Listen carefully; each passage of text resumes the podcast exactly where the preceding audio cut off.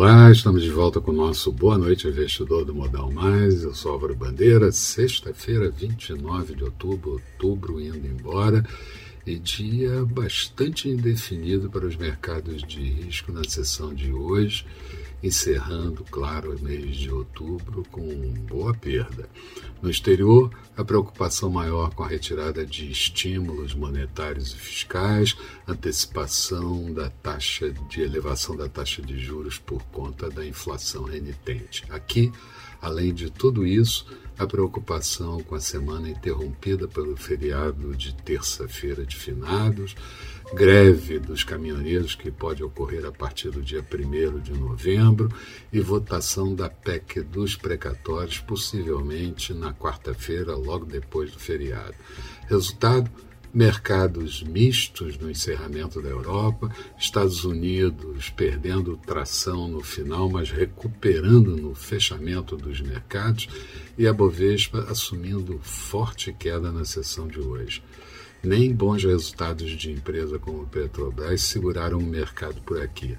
Petrobras chegou a estar caindo mais de 7% ao longo do dia muito por conta da possibilidade de interferência na, no preço dos derivados de petróleo.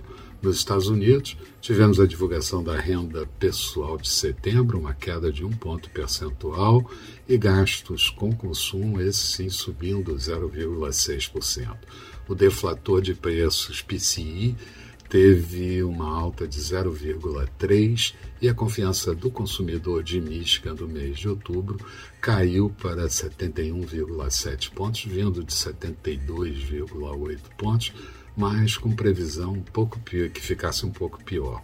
Aqui, o Banco Central divulgou o superávit primário do mês de setembro, 12,9 bilhões de reais, no ano, superávit de 14,2 bilhões, mas em 12 meses, um déficit de 52,9 bilhões. Gastos com juros no ano ascendem a 292 bilhões de reais, 4,5% do, do PIB, quase 4,6%. Déficit nominal em 12 meses está em 404,6 bilhões, e isso significa 4,84% do PIB, e a dívida bruta subiu para 83% do PIB.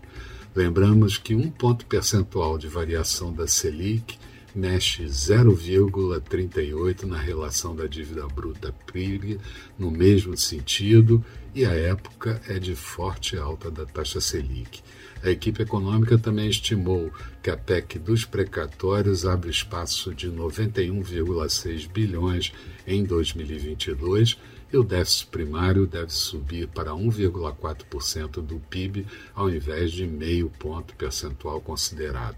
Muito mais detalhes de tudo que aconteceu no dia de hoje você vai encontrar no texto associado a esse vídeo, disponibilizado no blog do Modal Mais. Passa lá, dá uma olhada, vê o que, é que você acha. Resumo do dia: Bovespa fechando em queda de 2,09%, índice em 103.500 pontos, 100 pontos apenas acima da mínima do dia. O Dow Jones com alta de 0,25%, Nasdaq com alta de 0,33, petróleo WTI com alta de 0,92 a 83 dólares e 57 centavos o barril na, em Nova York, dólar por aqui alta de 0,37% e moeda cotada R$ 5,646.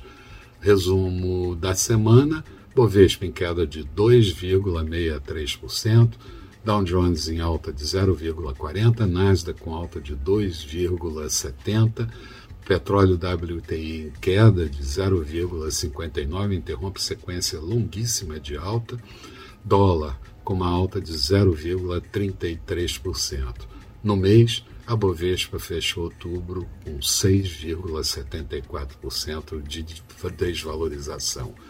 Próxima semana é muito cortada pelo feriado da terça-feira e vai ser novamente tensa com uma agenda lotada de eventos. Bom fim de semana a todos e até segunda-feira com o nosso Bom Dia Investidor bem cedo. Até lá.